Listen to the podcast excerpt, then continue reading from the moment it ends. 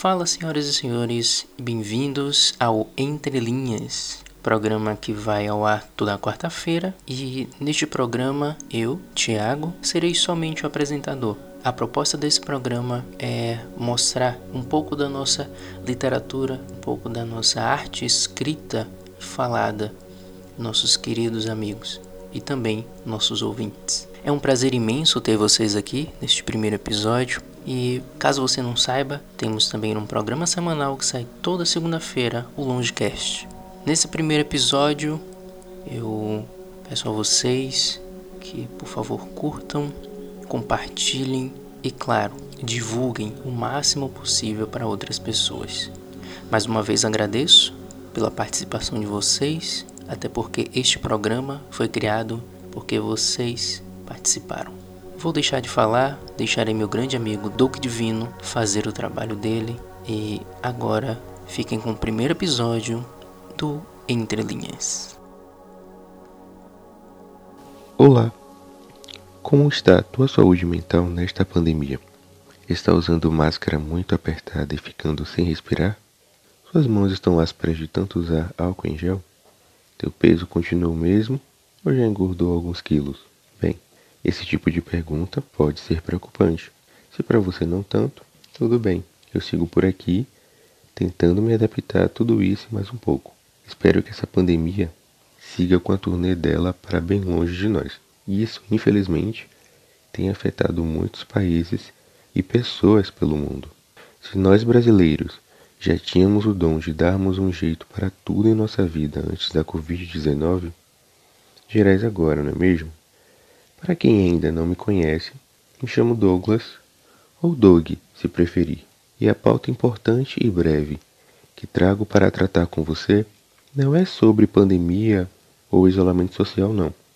Passamos por fases difíceis, fases essas que muitas vezes quebra a gente por dentro e a forma como reagimos pode enfraquecer a nossa paz mental.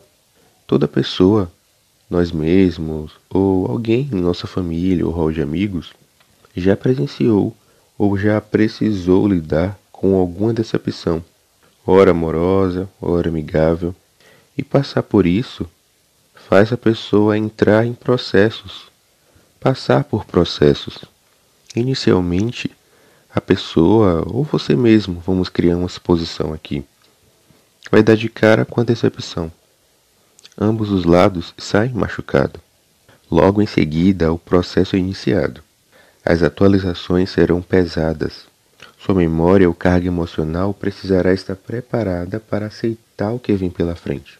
As indiretas, os bloqueios, os olhares tortos, pessoas tomando lados opostos como se estivessem formando grupos de competição e esperam que daquele problema um lado saia vencedor.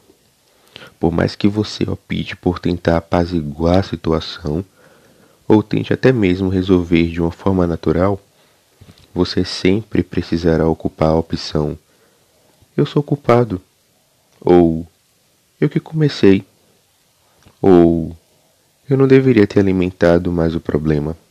E isso vai cansando o teu emocional desgastando tua força de vontade para conseguir encontrar uma solução e jogar um ponto final naquele problema.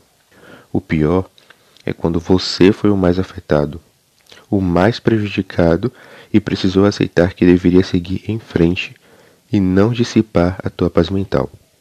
No início, sabemos o quanto tudo se torna dificultoso. São duas ou mais pessoas pensando de forma diferente agindo de forma diferente. E no final, as relações deixam de coexistir, cortam-se as pazes, vão se tornando frias, o distanciamento passa a ser frequente. As mensagens deixam de chegar no WhatsApp. As curtidas no Instagram vão perdendo a força. A mente começa a processar pensamentos inquietantes. Quando encontramos a pessoa o coração acelera, ficamos ofegantes e queremos logo sair de perto. Encontramos novas rachaduras. Teremos e faremos pedidos de desculpas. Para afindar o problema, vai existir o perdão. Só que o teu coração está ferido. Tua ansiedade vai te castigar sempre que possível. Você vai sentir demais. Como superar? Como acreditar que desculpas e perdão vai desfazer toda a guerra que você começou a batalhar para continuar desenvolvendo amor próprio, desmistificar pensamentos negativos e virar a página? Olha, de forma pessoal, eu precisei ser forte ao passar por um problema que envolvia mentes diferentes da minha. Para não surtar, tive uma ideia de escrever textos refletindo sobre o que aconteceu e dentre outros devaneios. Comecei lá no finalzinho de 2018 a postar esses pequenos textos no stories do Instagram sobre o título Textos de Quinta. Era óbvio que esse seria uma oportunidade de conseguir me libertar do que estava acontecendo. Fiz isso e amei. Todos os textos eram postados nas quintas-feiras. Comecei de forma despretensiosa. Algumas pessoas começaram a me acompanhar, a me aconselhar até mesmo em como eu poderia usar as palavras.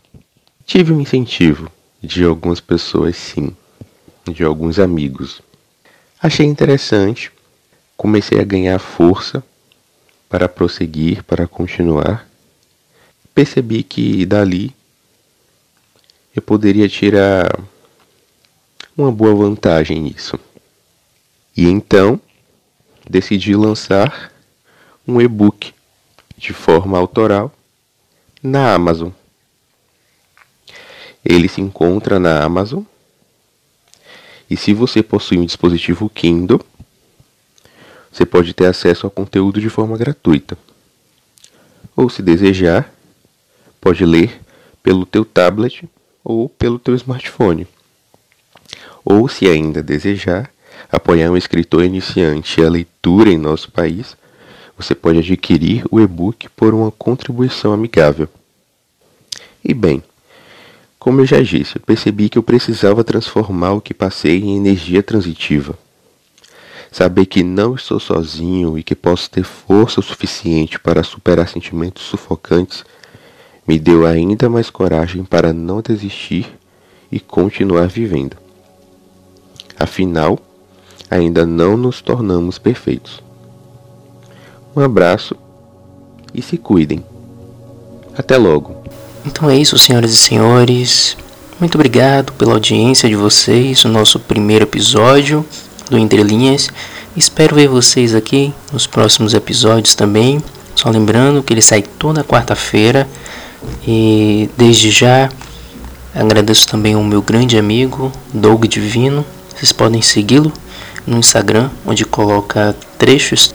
E no link da descrição do YouTube deixaremos o link para o e-book, como também terá o link lá no arroba que é o nosso Instagram. O link do e-book está lá, caso você queira adquiri-lo. Então é isso, senhoras e senhores. Até a próxima quarta-feira e tchau.